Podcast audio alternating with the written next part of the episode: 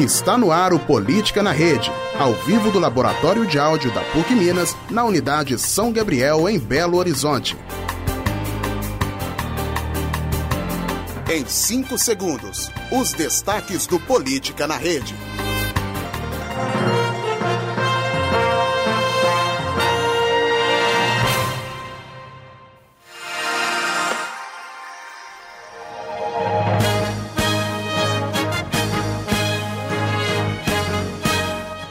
Movimentação de talude em Barão de Cocais chega a mais de 26 centímetros por dia. Bolsonaro vai à sessão liderada por Alexandre Frota em homenagem ao humorista da Praça é Nossa. PIB do Brasil pode cair pela primeira vez desde 2016. Estudo da Fiocruz sobre uso de drogas no Brasil é censurado. Juiz bloqueia mais de 138 milhões de reais de Aécio Neves. Argentina realiza a primeira greve geral do ano.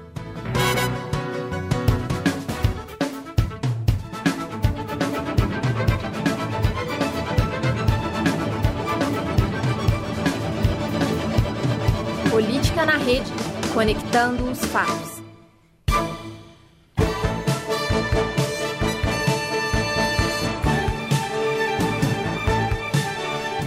Olá, boa noite. Hoje é dia 29 de maio de 2019. Eu sou Edson Costa e não estou sozinho. Boa noite, Raíssa de Oliveira. Boa noite, Edson. Boa noite a todos os ouvintes do Política na Rede. Tá tudo bem, né? Tudo ótimo. Estamos aí com mais uma semana de destaques de política aqui na Rádio Online. Uma semana aí que já teve coisa curiosa, hein? O governo finalmente abriu os laços com o diálogo com o Congresso e com o Senado, inclusive, inclusive a MP, a reforma administrativa, foi é, aprovada ontem. Daqui a pouco nós vamos comentar sobre isso. Isso é um sinal aí que talvez o governo esteja começando a ter uma relação mais saudável com o Congresso e com o Senado. É o momento de conversar, os parlamentares, do presidente ir à conversa. Falando em conversa, tem um áudio aí, Alexandre, que a gente vai soltar ele agora. É uma dica que um deputado deu para conversar com o presidente. Vamos ouvir. Pode deixar o microfone aberto aqui, vai. Eu entendo que é chegada a hora de buscar interlocução. Essa casa precisa tirar uma comissão ou um parlamentar para conversar com o presidente da República. E pelo perfil dele, me sinto preparado para ir até ele, se for necessário. Porque venho da Bahia, sou conhecido como doido, e para conversar com doido, sou outro doido. Precisamos pacificar. Ah, pois é. É assim que se dialoga com o governo e assim a gente vai conseguindo as medidas, né? Não, Raíssa? E os avanços do Brasil é dessa forma, no diálogo. Já que ele falou, né? Só um doido reconhece outro doido e só um doido é capaz de conversar com outro doido. Então. Ah, pois é, é um diálogo maravilhoso, né? pois bem, vamos então às notícias dessa semana com notícia preocupante, né? A movimentação do talude da mina Gongo Soco da Vale, em Barão de Cocais, na região central de Minas Gerais, chega a 26 centímetros e meio por dia em alguns pontos segundo o boletim divulgado nesta quarta-feira. De acordo com a Agência Nacional de Mineração, a ANM, a velocidade de deformação na porção inferior do paredão norte é de 21,9 centímetros por dia. Os serviços bancários foram retomados em Barão de Cocais na última segunda-feira, depois de um apelo da Defesa Civil do Estado. A movimentação do talude foi identificada em 2012 e até os últimos meses ela era de 10 centímetros por ano. Em nota, a Vale informou que adotou todas as medidas preventivas em Barão de Cocais desde o dia 8 de fevereiro, com o objetivo de assegurar a segurança dos moradores da região. A mineradora afirmou também que tanto o talude da mina de Gongo Soco como a barragem sul superior estão sendo monitoradas 24 horas por dia e as previsões sobre o deslocamento de parte do talude são revistas diariamente.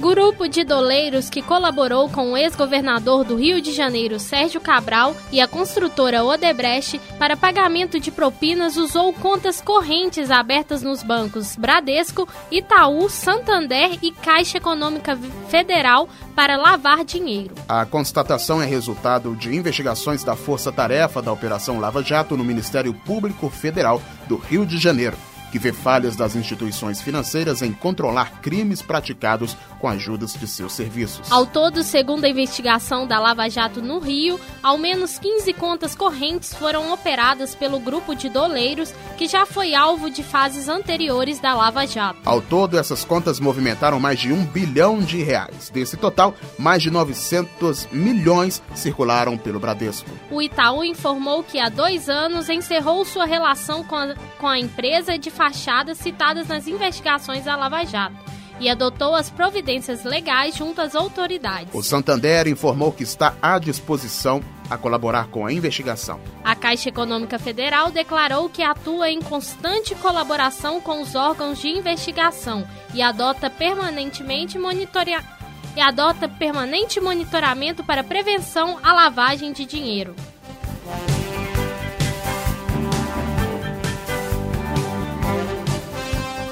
Vamos com a repórter Cíntia Moreira.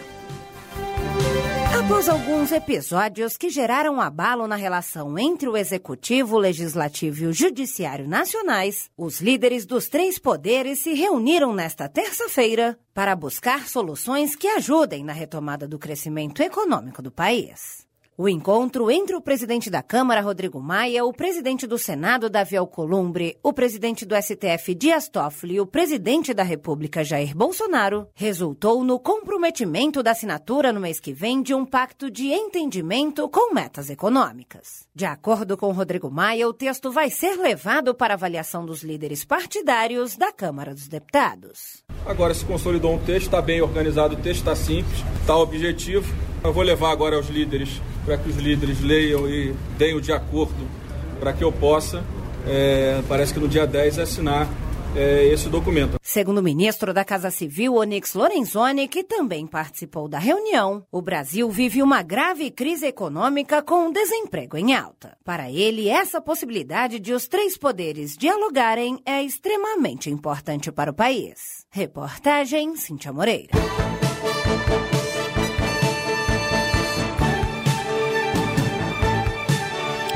Então, nós abrimos o programa falando sobre diálogo, né? Agora são 6 horas e 2 minutos. Olha, ontem o presidente da Câmara do Senado e do STF se reuniram aí com Jair Bolsonaro lá no Palácio da Alvorada e conversaram aí sobre um pacto entre poderes. A iniciativa de reaproximação ocorre exatamente dois dias após as manifestações populares pró-Bolsonaro com críticas a representantes do STF e do Congresso. Os ministros Paulo Guedes, Onyx Lorenzoni e Augusto Heleno também participaram nos bastidores.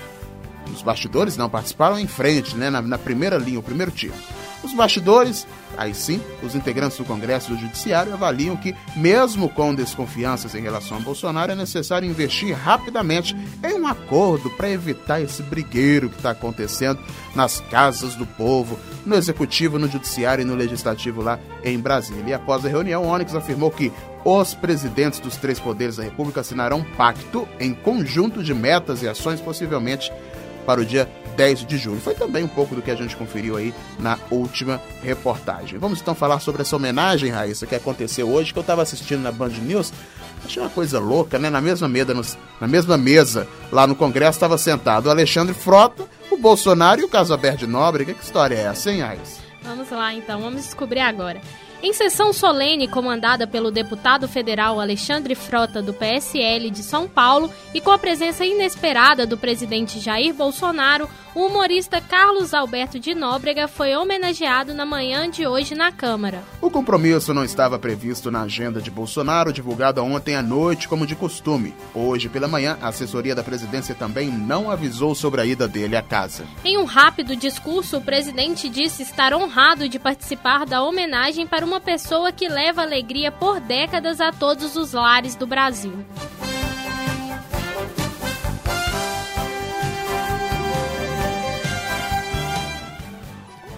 Olha, eu acho que por, por trás disso também está uma boa jogada de publicidade do governo, porque a gente sabe muito bem que o governo Bolsonaro ele tem tido aí uma relação muito próxima com emissoras como o SBT e a TV Record, né? Que agora é Record TV. E levando aí talvez uma das personalidades mais antigas do SBT, né? Que é o Carlos Alberto de Nóbrega. Quem sabe eles conseguem ainda aprofundar e concretizar mais essa reaproximação reaproximação que eles estão tendo. Né? Antes Bolsonaro não, não ia muito no SBT. Agora que é presidente, ele está participando de programas. Teve há pouco tempo aí no Silvio Santos, né? No programa dele e tudo mais. Foi entrevistado pelo Silvio, pela plateia. E agora levou o Carlos Alberto de Nóbrega lá pro Congresso, né? Pra, você ver, né? Acho que é aí a aproximação que ele está tendo com a mídia, que no... parte da mídia, que de forma notável está o apoiando e colocando pautas que o favorecem em sua programação.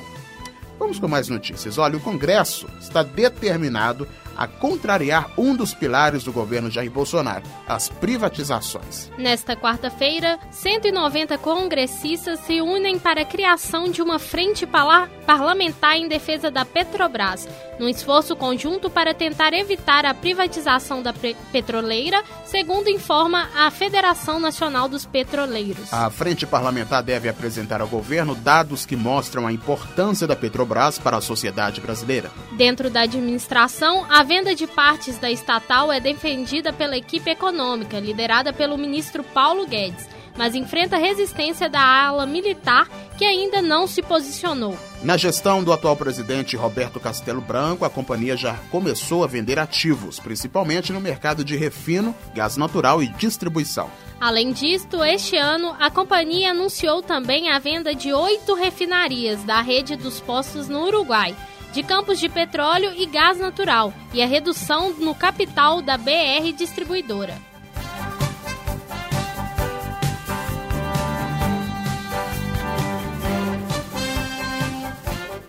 O PIB do primeiro trimestre deve mostrar leve recuo na comparação trimestral, interrompendo a série de oito trimestres consecutivos de avanço, impactado pelo choque de produção da Vale, crise argentina e incertezas sobre a agenda de reformas. Ainda assim, o mercado mantém a aposta em uma recuperação moderada da economia brasileira à frente, em boa medida condicionada à aprovação da Previdência. A última vez em que o PIB recuou na base trimestral foi no quarto final de 2016.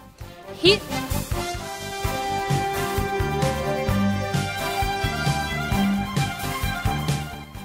Risco de epidemia de dengue, zika e chikungunya preocupa moradores e agentes de saúde de Betim. A reportagem é da agência do rádio.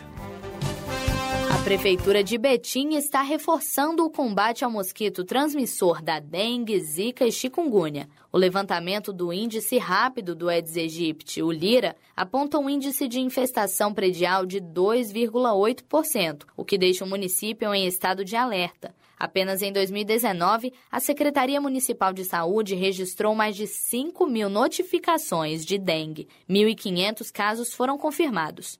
Agora, as ações de vigilância e combate foram intensificadas na cidade, em função do clima propício e do rompimento da barragem em Brumadinho. As autoridades de saúde advertem que o desequilíbrio ecológico e possíveis problemas no abastecimento da água causados pelo desastre possibilitam surtos das três doenças nas cidades de abrangência do Rio Paraopeba. Quem dá mais detalhes é o diretor de Vigilância em Saúde de Betim, Nilvan Baeta. Nós sabemos que quando ocorre um crime ambiental, um acidente como este que aconteceu, isso pode afetar diretamente o meio ambiente e automaticamente a saúde da população. Porque nós sabemos que se a gente mexe no ecossistema, se a gente mexe nas questões climáticas, no meio ambiente, nós podemos ter uma desordem e isso pode afetar diretamente a saúde da população. A diretora de Vigilância Epidemiológica de Minas Gerais, Janaína Fonseca, alerta quais são as ações que a população deve realizar para evitar o aumento das doenças é muito importante que a população de Betim tome alguns cuidados relacionados à eliminação dos focos de água parada, que é o que vai gerar a eliminação do Aedes no território e minimizar, diminuir os casos de dengue e chikungunya.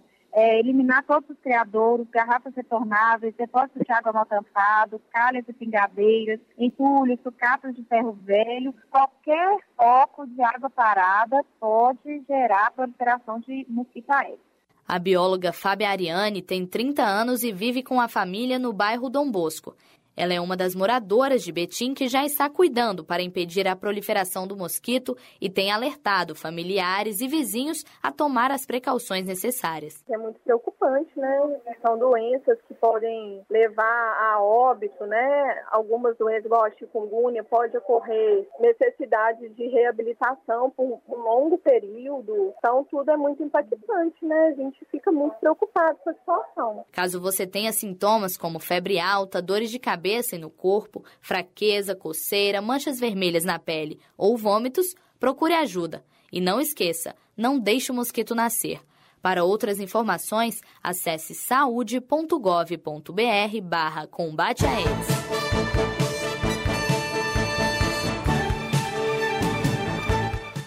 Olha, agora são 6 horas e 10 minutos. Ih, o tempo tá demorando passar. Ó, eu tenho certeza que você conhece pelo menos três pessoas que ficaram com dengue nos últimos dias. A coisa tá muito feia, mas feia mesmo.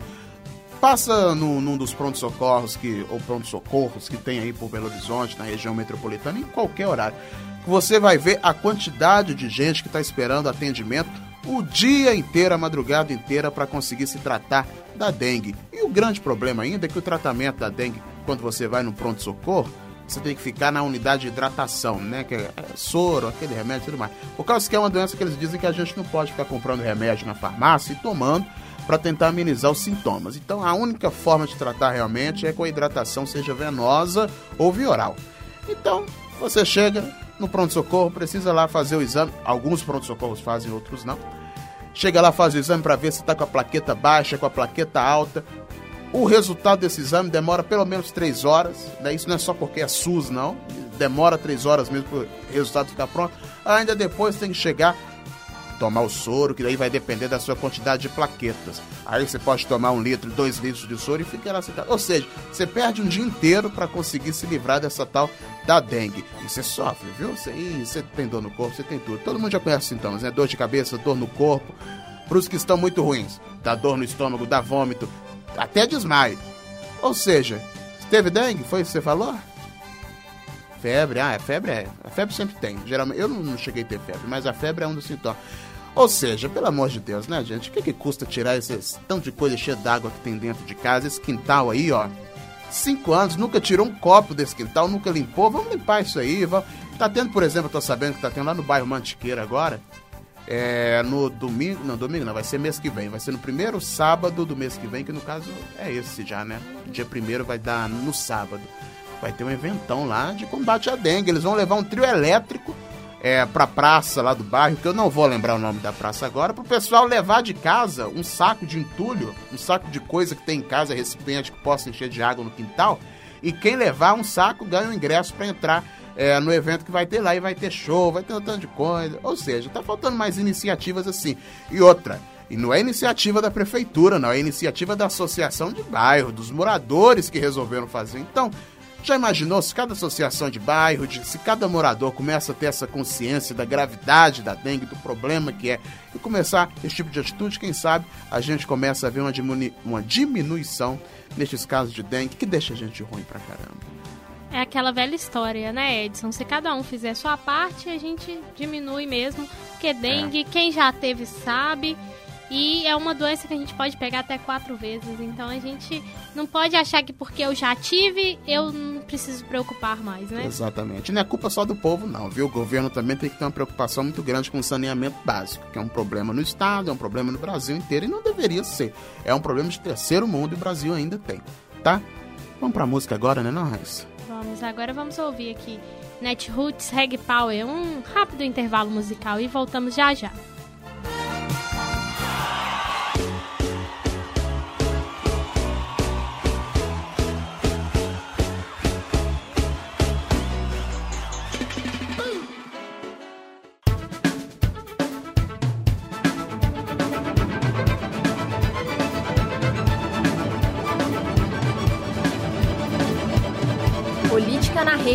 Conectando os fatos.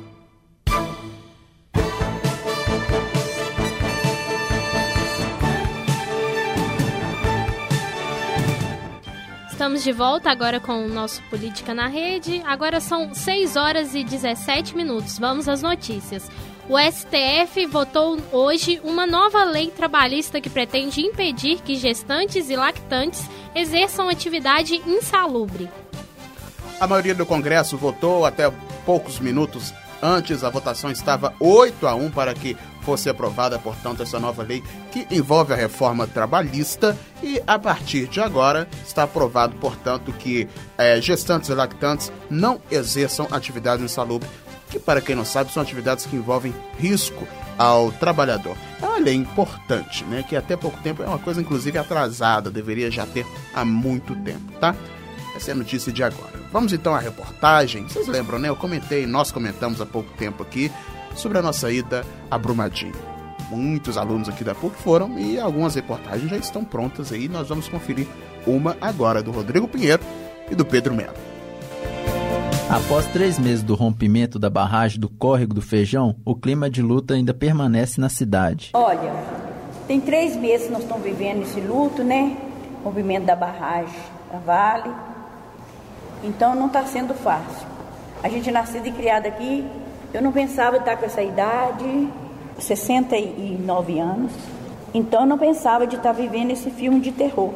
Devido a uma falha no posicionamento do alarme da Vale, o rompimento da barragem Córrego do Feijão ainda traz angústia e tristeza para os sobreviventes que perderam familiares ou amigos, como Dona Conceição Leonídia. Daqui de Córrego do Feijão foi 17 pessoas, né? 24. 24 pessoas. E a minha nora, que até agora não, não foi encontrada no Mar de Lama, ela deixou dois filhos, um de 15 anos e um de 12 é muito lamentável, foi muitas pessoas que morreram no mar de lama, no mar de sangue. Não está sendo fácil pra, para nós. Após a tragédia, o córrego do Feijão passa a figurar no mapa do Brasil, infelizmente como uma cidade fantasma, devido à destruição. Atualmente é possível ver várias placas de vende-se na cidade, porém com o preço dos imóveis e a própria cidade abandonados. Quem nos diz isso é o Arlen Valdemar, proprietário de um imóvel do Córrego do Feijão, que vive essa situação. Para morar é muito difícil, porque quem quer morar num lugar que aconteceu isso?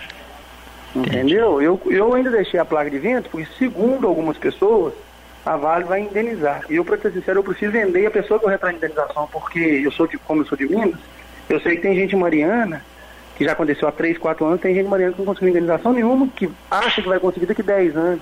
Então eu preciso vender ela agora e ganhar o dinheiro e usar esse dinheiro que sofrer uma indenização que eu ganho o valor de mercado daqui 10 anos. Muitos tratam como um acidente o ocorrido em Córrego do Feijão.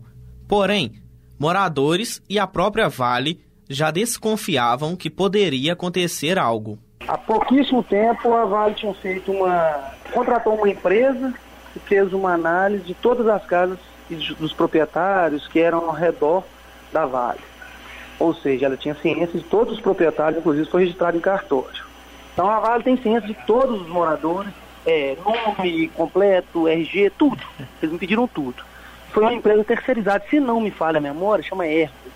Uhum. Eles fizeram todo o trabalho de, de, conscientização dos moradores, no sentido assim, de, de, saber quem eram os moradores de lá, com nome, RG, tudo que, tudo que era necessário. Obviamente, essa foi a pedido da Vale. Então a Vale tinha ciência de todo mundo que morava lá, eles fizeram um mapa, é, foi na prefeitura, pediu é, contrato de compra e venda, ou escritura, ou registro quem tinha. O rompimento da barragem do Córrego do Feijão causou a morte de 230 pessoas, entre funcionários da Vale, moradores e turistas. Após três meses, o sentimento de impunidade ainda prevalece. Repórteres Rodrigo Pinheiro e Pedro Melo.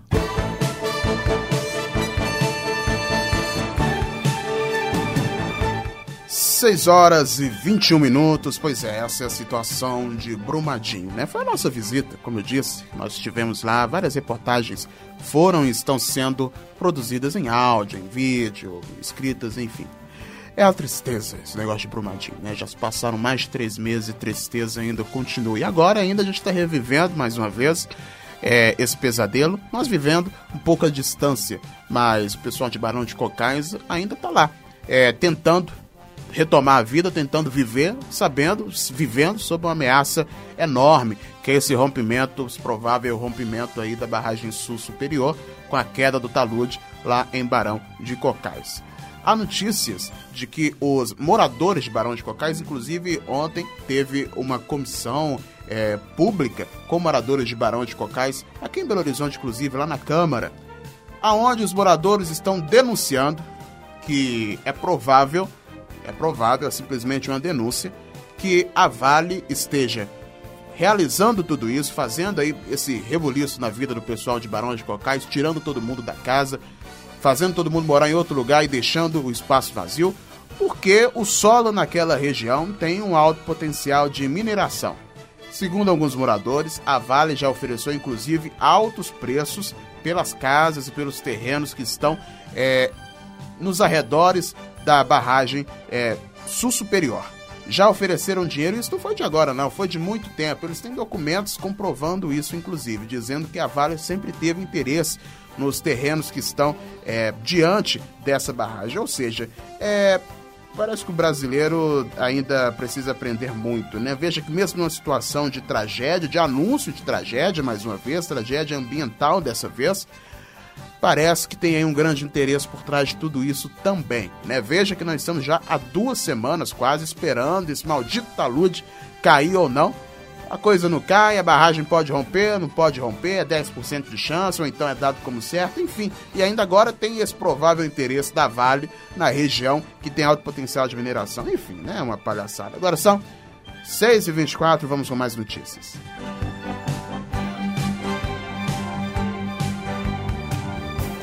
Um levantamento sobre o uso de drogas pela população brasileira feito pela Fundação Oswaldo Cruz, que é a Fiocruz, foi censurado a pedido do Ministério da Justiça. O Ministério discorda da metodologia utilizada e afirma que só autorizará a, a publicação se houver mudança no título da pesquisa e se o nome da pasta não for citado. A Fiocruz afirma que cumpriu todas as exigências do edital financiada pela Secretaria Nacional de Políticas sobre Drogas, o SENAD, o órgão do Ministério da Justiça, a pesquisa ouviu mais de 16 mil pessoas. A TV Globo apurou que a conclusão da pesquisa aponta que não existe uma epidemia do uso de drogas no Brasil. No entanto, o ministro da Cidadania, Osmar Terra, vem contestando os resultados do estudo, que deveria ter sido divulgado em 2017.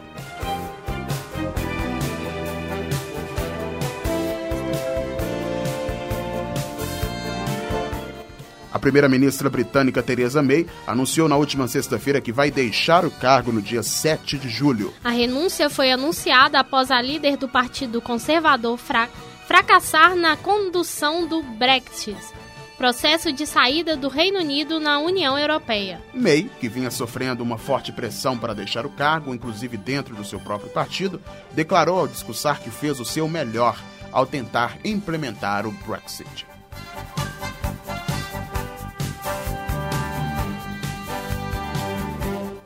Bolsonaro esteve no Nordeste. Vamos saber mais detalhes com o repórter Cristiano Carlos.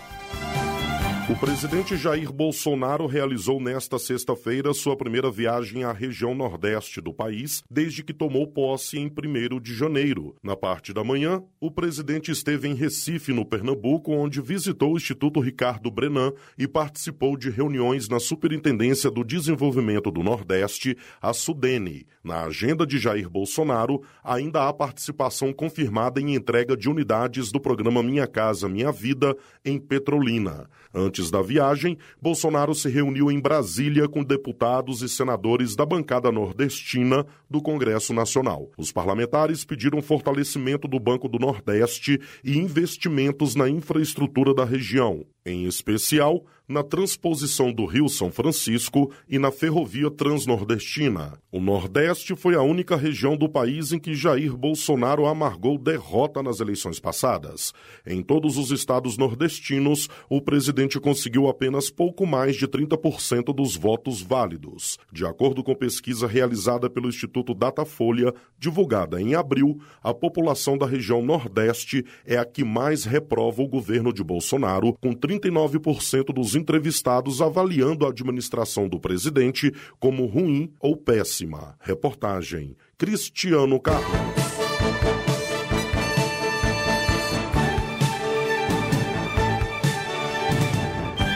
A justiça determinou o bloqueio de mais de 128 milhões de reais do deputado federal Aécio Neves no âmbito das investigações em torno de supostas propinas do grupo JIF. De acordo com a decisão, este seria o valor das vantagens indevidas que o Tucano teria recebido para si em nome de outros investigados. A decisão também al alcança a ex-deputada federal Cristiane Brasil do PTB e o ex-deputado federal Benito Gama, também do PTB, no valor de até 20 milhões de reais para cada um. Segundo o Ministério Público Federal, Aécio Neves, ainda quando senador, teria solicitado a Joesley Batista, bem como ao grupo JIF, no período entre 2014 e 2017, vantagens indevidas em quatro oportunidades, sob a promessa de favorecimento na campanha presidencial entre 2016 e 2018. Além disso, a promessa de vantagens envolveria influência junto ao governo de Minas. Segundo os investigadores, parte dos repasses ocorreu nas eleições de 2014 e em parte na compra do prédio ligado ao jornal Hoje em Dia, além de prestações pagas por meio de pessoa jurídica através da rádio Arco-Íris.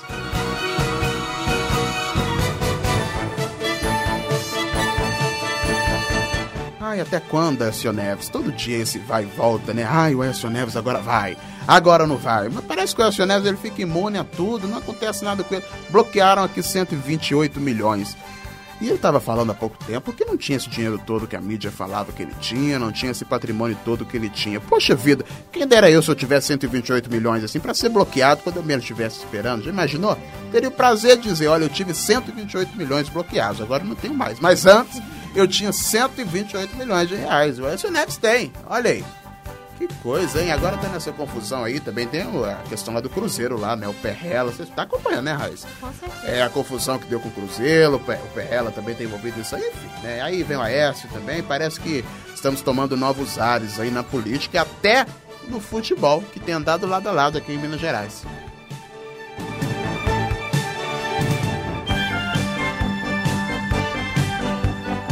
Os principais motivos da paralisação geral na Argentina, que acontece há cinco meses da realização do primeiro turno das eleições presidenciais, são os resultados das políticas econômicas, como a inflação de 55,8% nos últimos 12 meses desemprego de 9,1%, além dos 32% da população que vive abaixo da linha de pobreza. Esta quarta-feira é de ruas vazias nas principais cidades argentinas, especialmente em Buenos Aires. Duas das três grandes centrais sindicais do país convocaram uma greve de caráter nacional, programada para durar 24 horas e cujo alvo são as políticas econômicas, trabalhistas e previdenciárias do governo de Maurício Macri.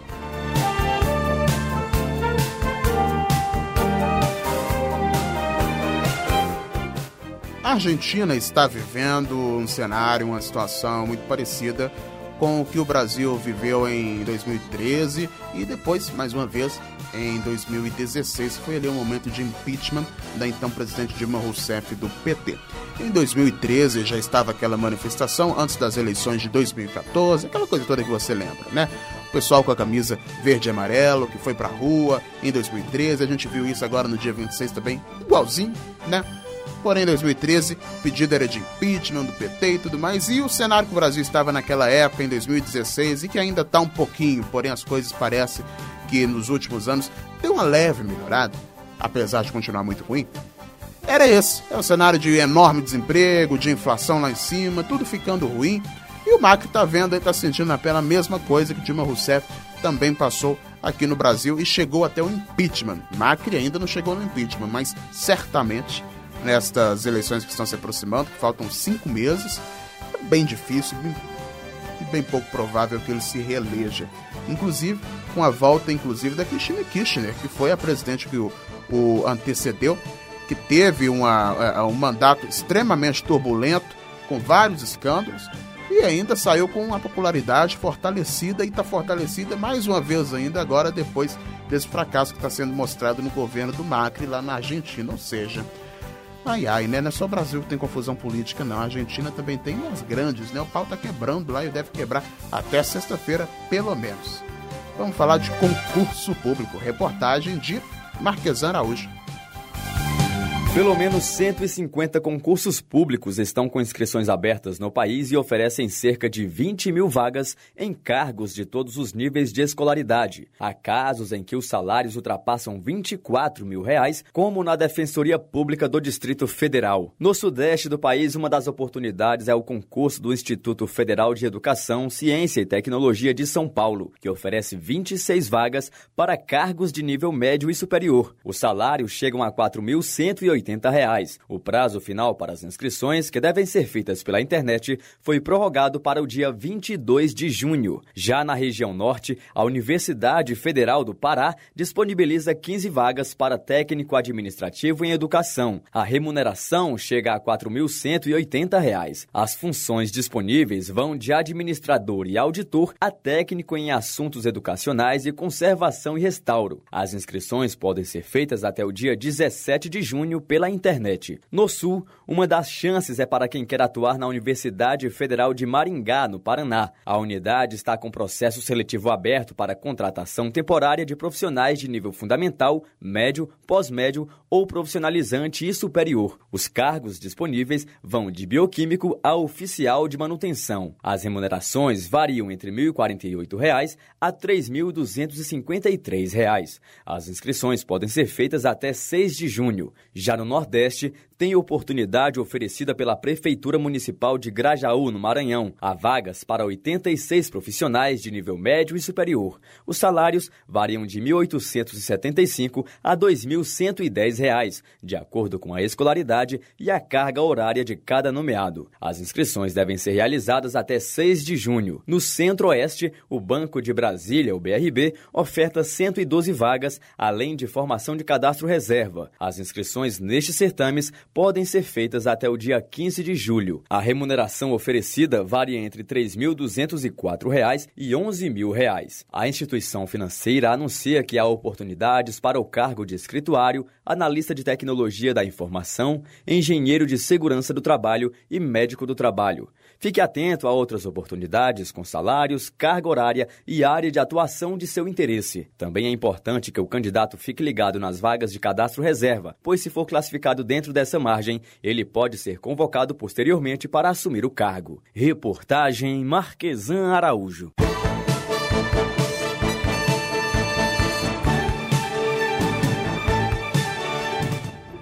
Como a gente viu na matéria, quem tem interesse em vagas para concursos públicos é só ficar atento que tem muitas vagas no mercado. Vamos agora a um rápido intervalo musical. Agora são 6 horas e 35 minutos.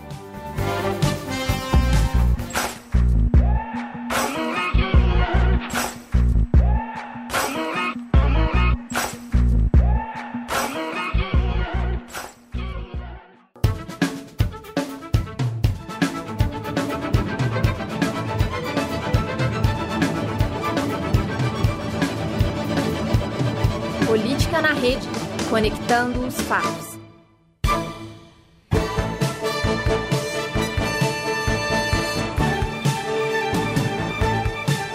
Seis e trinta este é o Política na Rede. Você ouviu música e agora e vamos voltar para as notícias.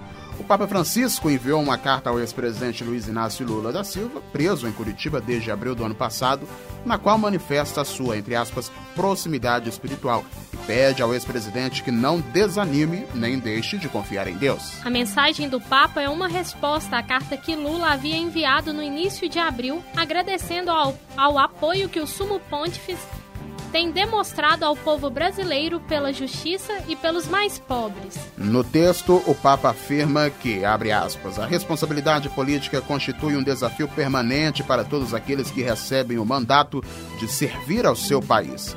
Fecha aspas. E agradece Lula pela mensagem anterior. O líder da Igreja Católica também manifesta seu pesar pelas duras provas que Lula viveu recentemente, numa res referência às perdas familiares do ex-presidente, especialmente a do seu neto Arthur, de 7 anos.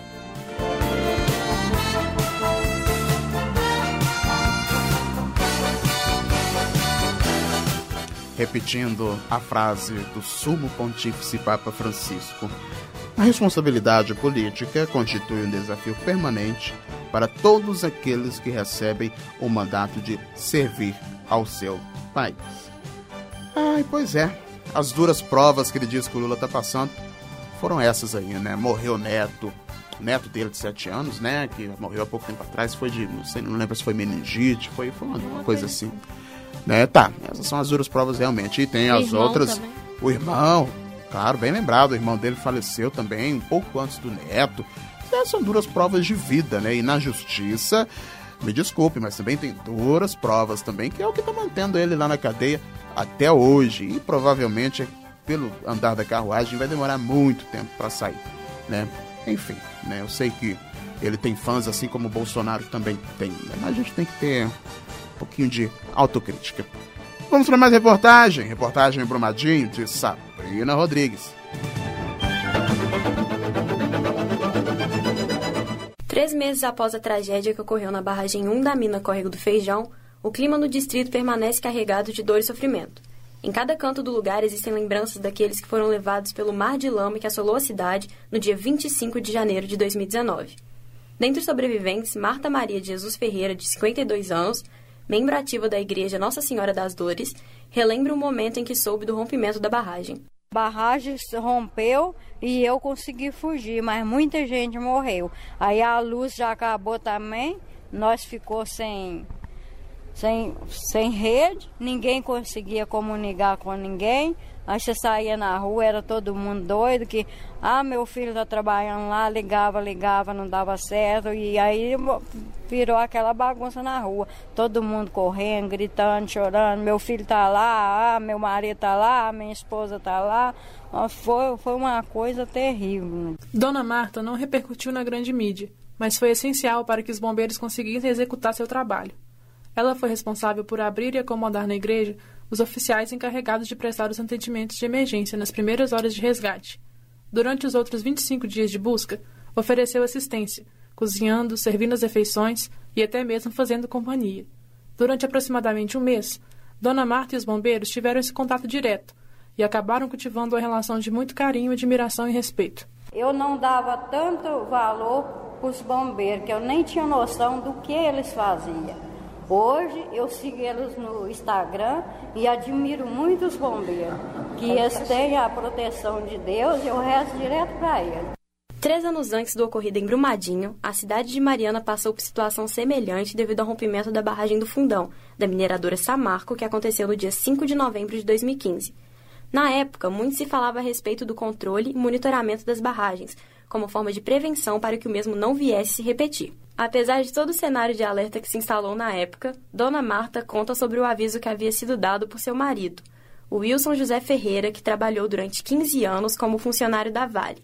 O Wilson deu uma entrevista a um jornal de Minas Gerais buscando alertar sobre o potencial rompimento da barragem da mina Córrego do Feijão, mas a matéria não chegou a ser publicada. Foi depois do rompimento da barragem Mariana, três meses depois, veio o estado de um jornal de Minas aqui para entrevistar.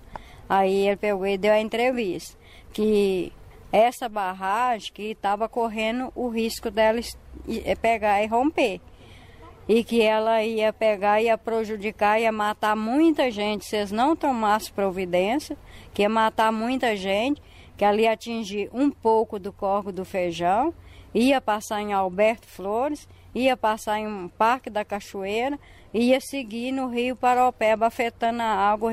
Mesmo tendo vivido momentos muito difíceis em Córrego do Feijão, Dona Marta ama sua cidade e não pensa em deixá-la. Não, eu, eu, meu pensamento é continuar aqui. Porque não adianta eu mudar daqui, isso não vai apagar da minha memória nunca.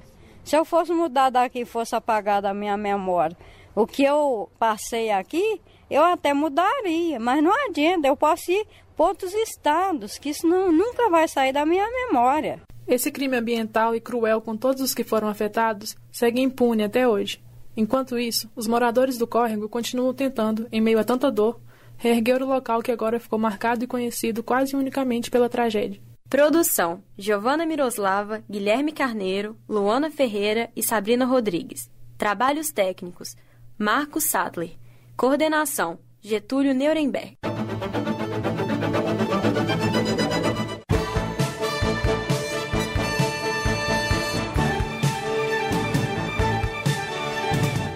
Vamos às notícias agora, 6 horas e 45 minutos.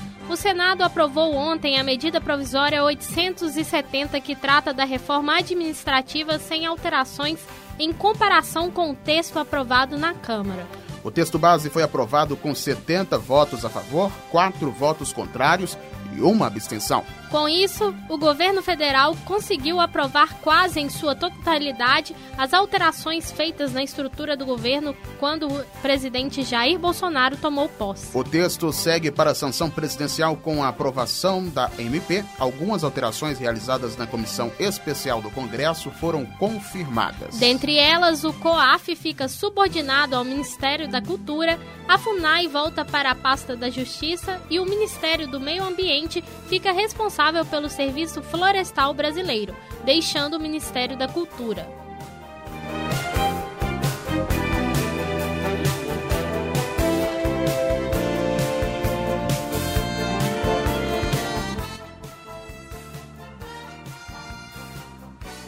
Vamos agora com o repórter Paulo Machado que vai falar sobre o Ciro Gomes. Vamos ouvir.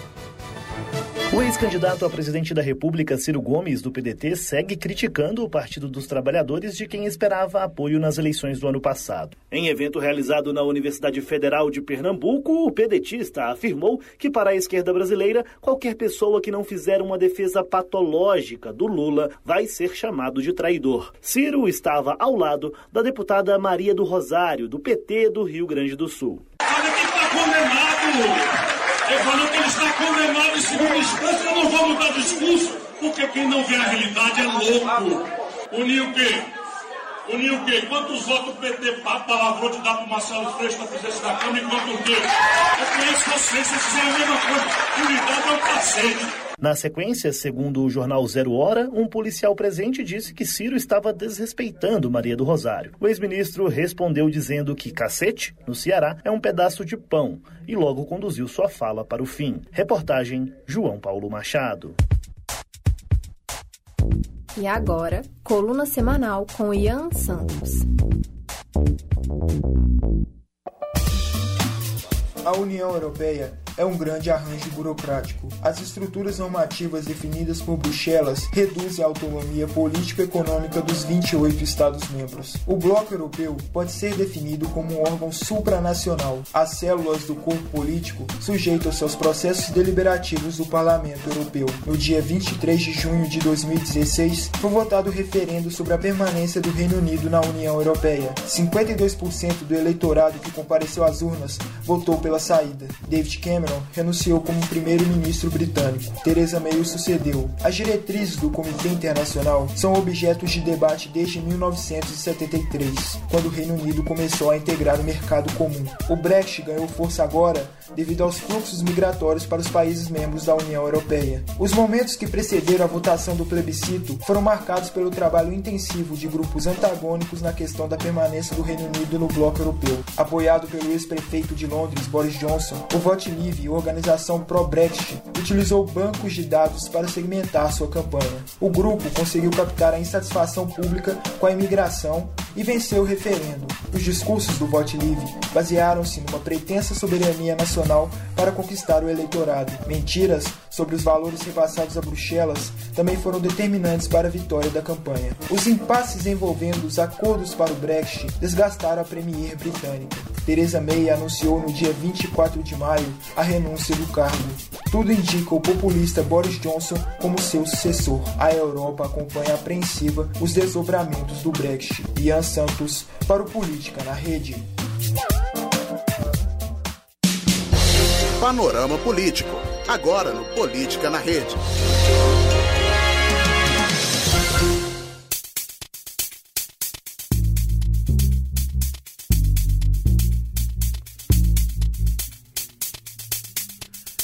Agora são 6 horas e 50 minutos. Este é o Política na Rede, que a partir de agora também está no YouTube. Estamos mais uma vez no YouTube com mais um vídeo sobre o panorama político dentro do Política na Rede. Hoje, comentando um artigo no El País, O Líder e Eu, e Ninguém no Meio.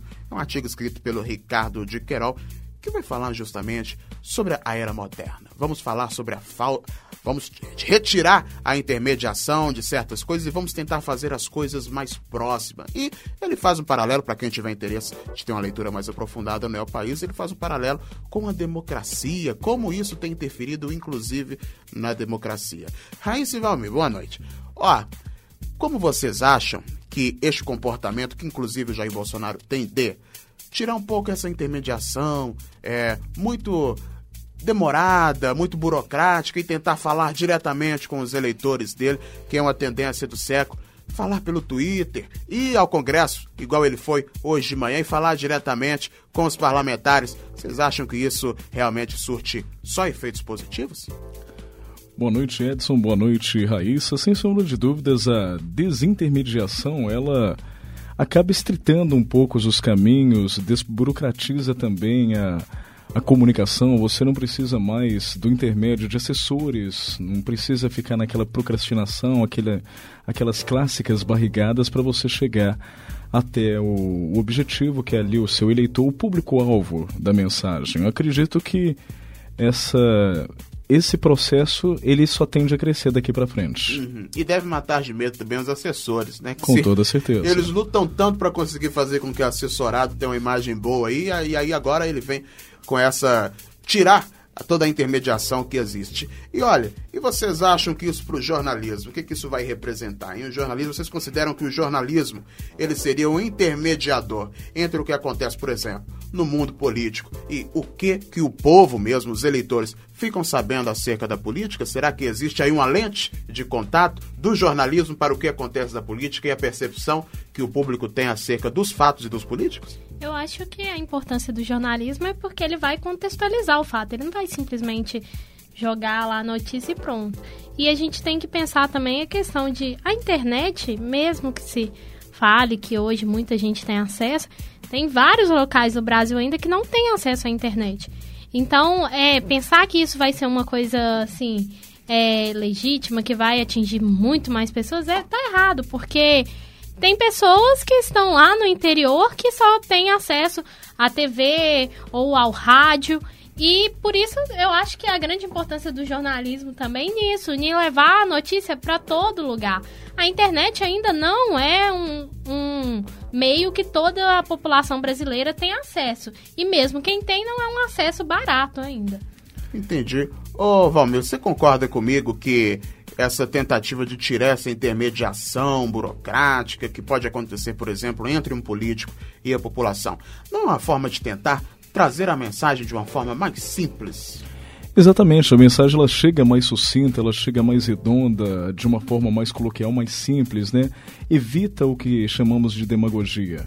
Acredito que quando você diminui esse esse mediatismo dos assessores, não fica muito nesse campo burocrático de ter que esperar um determinado tempo, quando o político ele se apresenta direto, seja através de uma mídia social, seja através do Twitter, através de um vídeo que é divulgado na internet, ou mesmo pessoalmente, quando ele se dirige diretamente aos eleitores, primeiramente ele está dando satisfação em quem elegeu ele. Então eu acho que isso aí já é um, um grande ganho. A pessoa vai se sentir mais. É, vai ficar um pouco mais contente com aquela. Uhum. Por mais que a resposta não seja satisfatória para ela, mas pelo menos o político deu a satisfação para o eleitor. Eu acho que as mídias sociais também trazem essa questão de aproximação, como o Val me falou, com o eleitor, porque é hum. um local onde que tem como ter diálogo, né? Se ele estiver disposto, pode muito bem publicar um, uma notícia, publicar algo que aconteceu e ouvir o que, o, o que a população está pensando, né? E isso pode ter algumas dúvidas, então se prestar atenção mesmo nos comentários pode esclarecer. Então isso traz essa aproximação mais também com o político. Diálogo, né? Diálogo é uma coisa importantíssima. Vou falar uma coisa bonita. Lá na Grécia Antiga tinha uma praça, era a Praça da Verdade, ah, onde as pessoas se reuniam, né, para falar, para debater, para comentar e ali nasceu a democracia. Né? Ou seja, talvez essa tirar essa intermediação burocrática, vamos falar as coisas direto um com o outro, vamos conversar, dialogar, debater. Quem sabe isso vai fortalecer a democracia a um longo espaço de tempo, ou então a curto período. Quem sabe a gente vai ter uma democracia mais fortalecida com o tempo, né? A gente tem que dar uma colher de chá e ver como é que vai ser, não é verdade? Valmir, muito obrigado, viu? Eu que agradeço Boa noite. mais uma vez, uma excelente noite para todo mundo que está nos ouvindo aqui no Política na Rede. Uhum. E é sempre bom participar do quadro Panorama. Eu e a Raíssa vamos pro destaque daqui a pouco. Mas como eu tinha combinado com o Alexandre. Ah, tchau, YouTube, tá? A gente volta semana que vem. Alexandre, aquele áudio. Aquele deputado, a gente vai encerrar com ele hoje mais uma vez, porque eu gostei daquele áudio. Vamos lá, solta aí o que, que o deputado, o recado que ele de deu. buscar interlocução. Essa casa precisa tirar uma comissão ou um parlamentar para conversar com o presidente da República. E pelo perfil dele, me sinto preparado para ir até ele, se for necessário. Porque venho da Bahia, sou conhecido como doido, e para conversar com doido, sou outro doido. Precisamos pacificar. Vamos pros destaques. Oh, meu Deus, um dois.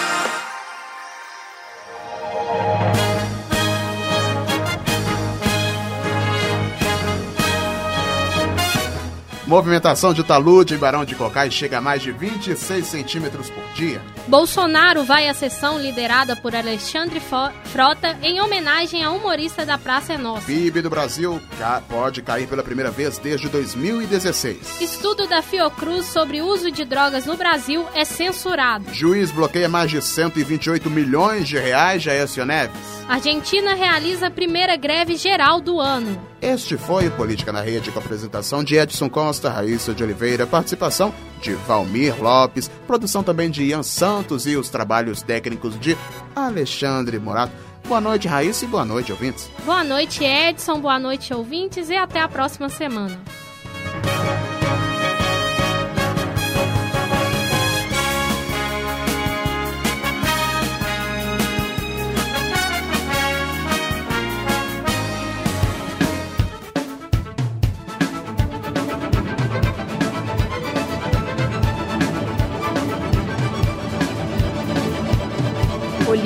Rede.